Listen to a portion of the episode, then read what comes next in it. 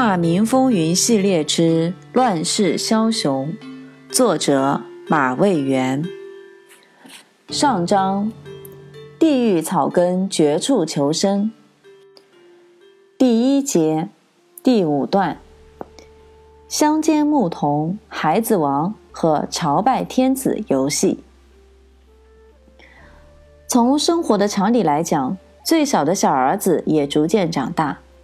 朱五四家的日子应该开始好过了，可他本身赤贫，靠租种别人土地过日子，加上生育又多，对于已经长大的孩子，家里即使再没钱，做父母的也得要想尽办法给他们成亲啊。在孤庄村四年的生活中，朱五四嫁了大女儿、二女儿，又给大儿子、二儿子娶了媳妇。三儿子到了成婚的年龄时，他实在无能为力了，只好将其出赘到刘家去当上门女婿。对于这样的家庭困苦，少年时代的朱元璋一起承受。据说当时为了减轻家里负担，他曾为田主刘德家放牛，以此来换口饭吃。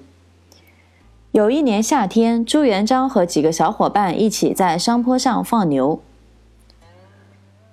人们常说，六月里的天，娃娃的脸说变就变。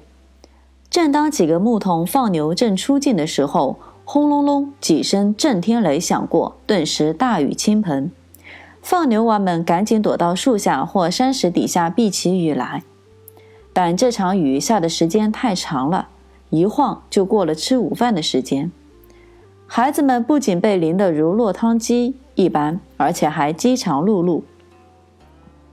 此时，朱元璋就向小伙伴提议：“你看，财主家的儿子不放牛都有好吃好喝的伺候着，咱们辛辛苦苦还整日挨饿受冻，可真不公平啊！今天啊，不如咱们大伙宰一头小牛吃吧。”这些小伙伴被朱元璋这么一撺掇，个个都跃跃欲试，又垂涎欲滴，想吃小牛肉。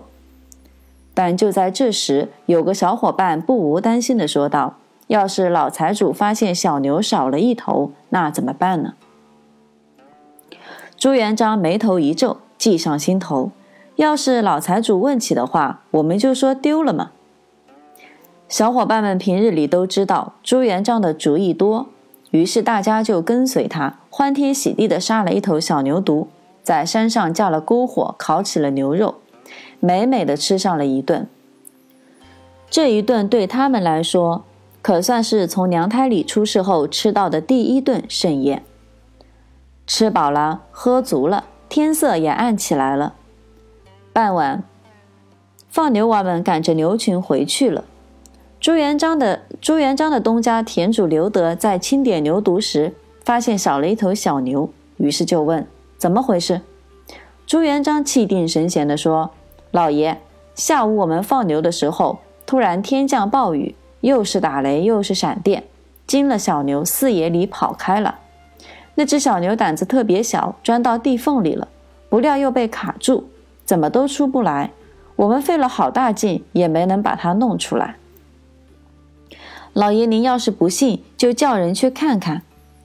田主刘德带了人一起到朱元璋说过的田缝里去看个究竟，果然发现有一根牛尾巴被卡在那里。殊不知，这正是朱元璋和几个小伙伴们事先安排好的。刘德叫人使劲拉那牛尾巴，但牛尾拉断了，也没能拽出牛来。最终找来朱元璋臭骂一通，这事也就作罢了。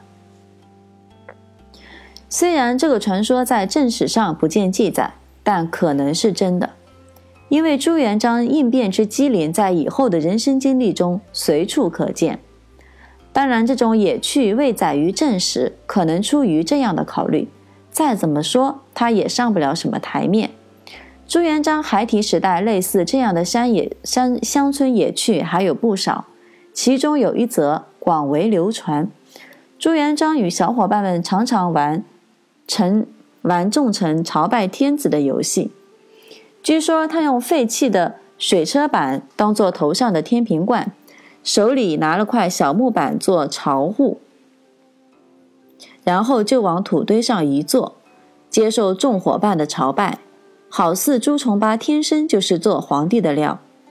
这样传说传说之所以能记下来，而且越传越神，主要是因为朱元璋后来当了皇皇帝，或许有那么一些影子的事情。马屁精和狗奴才们出于政治上的考虑而对其进行极度的渲染。